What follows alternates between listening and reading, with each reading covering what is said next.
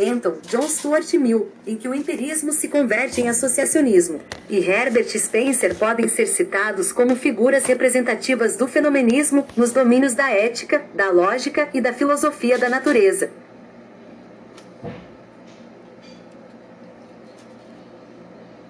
Empirismo enfrentou uma série de dificuldades, sendo a principal e mais profunda que Immanuel Kant reconheceu, ao proceder, em sua Kritik der reinen Vernunft, 1781, Crítica da Razão Pura, a distinção entre a experiência enquanto passo inicial do conhecimento e enquanto dado absoluto do conhecimento.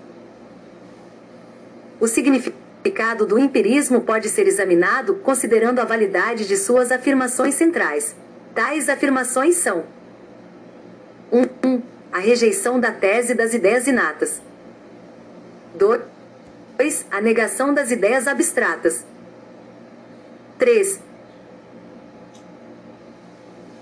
A rejeição do princípio da causalidade e, por decorrência e generalização, dos primeiros princípios da razão. A argumentação contra o inatismo foi esgotada por Locke. Negadas as ideias inatas enquanto ideias explicitadas, elas não poderiam deixar de estar presentes nas crianças e nos selvagens. A possibilidade de sua preexistência, meramente virtualizada ou implícita, desde logo é prejudicada, por se revelar contraditória com a conceituação da consciência tal como a formulou Descartes e tal como admitiu Locke. A argumentação contra a validade da teoria da abstração é da autoria de Berkeley.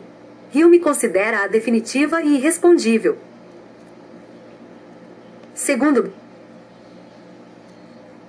Berkeley, não se poderia conceber isoladamente qualidades que não podem exi existirem separado como cor e superfície. Nenhuma condição existe para se pensar em cor, senão em termos de extensão ou superfície. A vinculação de uma a outra é essencial. De resto, esse foi um dos caminhos explorados por Edmund Russell, em função da técnica das variações imaginárias, para atingir o reino das essências. Ainda segundo Berkeley, qualquer representação será individual. Não se representa o homem, mas Pedro ou José. O triângulo conceituado nunca deixará de ser isósceles ou escaleno. A crítica ao princípio da causalidade foi feita por Hume e constitui um dos pontos centrais de sua contribuição à epistemologia. A causalidade, entendida como poder de determinação e como relação necessária, é recusada. Nenhuma fundamentação sensorial se lhe poderia oferecer. Apenas se admitem sequências de eventos reforçadas em termos de hábitos.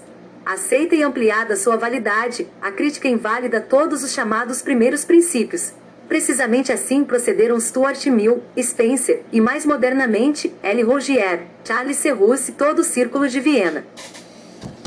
1.28 Iluminismo decorrer do século XVIII, as ideias do iluminismo sobre Deus, a razão, a natureza e o homem cristalizaram-se numa cosmovisão que deitou raízes e acabou por produzir avanços revolucionários na arte, na filosofia e na política. Iluminismo foi um movimento cultural e intelectual europeu que, herdeiro do humanismo do Renascimento e originado do racionalismo e do empirismo do século XVII, fundava-se no uso e na exaltação da razão, vista como atributo pelo qual o homem apreende o universo e aperfeiçoa sua própria condição. Considerava que os objetivos do homem eram o conhecimento, a liberdade e a felicidade. O iluminismo foi chamado pelos franceses de siècle des Lumières ou apenas Lumières, pelos ingleses e americanos de Inligiemente e pelos alemães de Alflarum. 1.28.1 Características gerais O iluminismo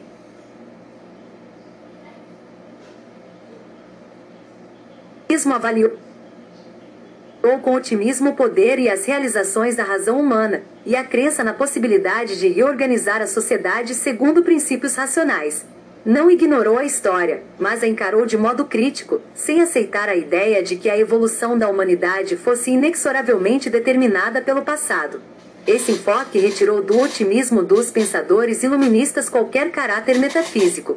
Ao contrário, a visão iluminista tinha por base a possibilidade, aberta a cada ser humano, de ter consciência de si mesmo e de seus erros e acertos, e de ser dono de seu destino. A confiança nos efeitos moralizadores e enobrecedores da instrução se completava na exortação a todas as pessoas para que pensassem e julgassem por si próprias, sem orientação alheia.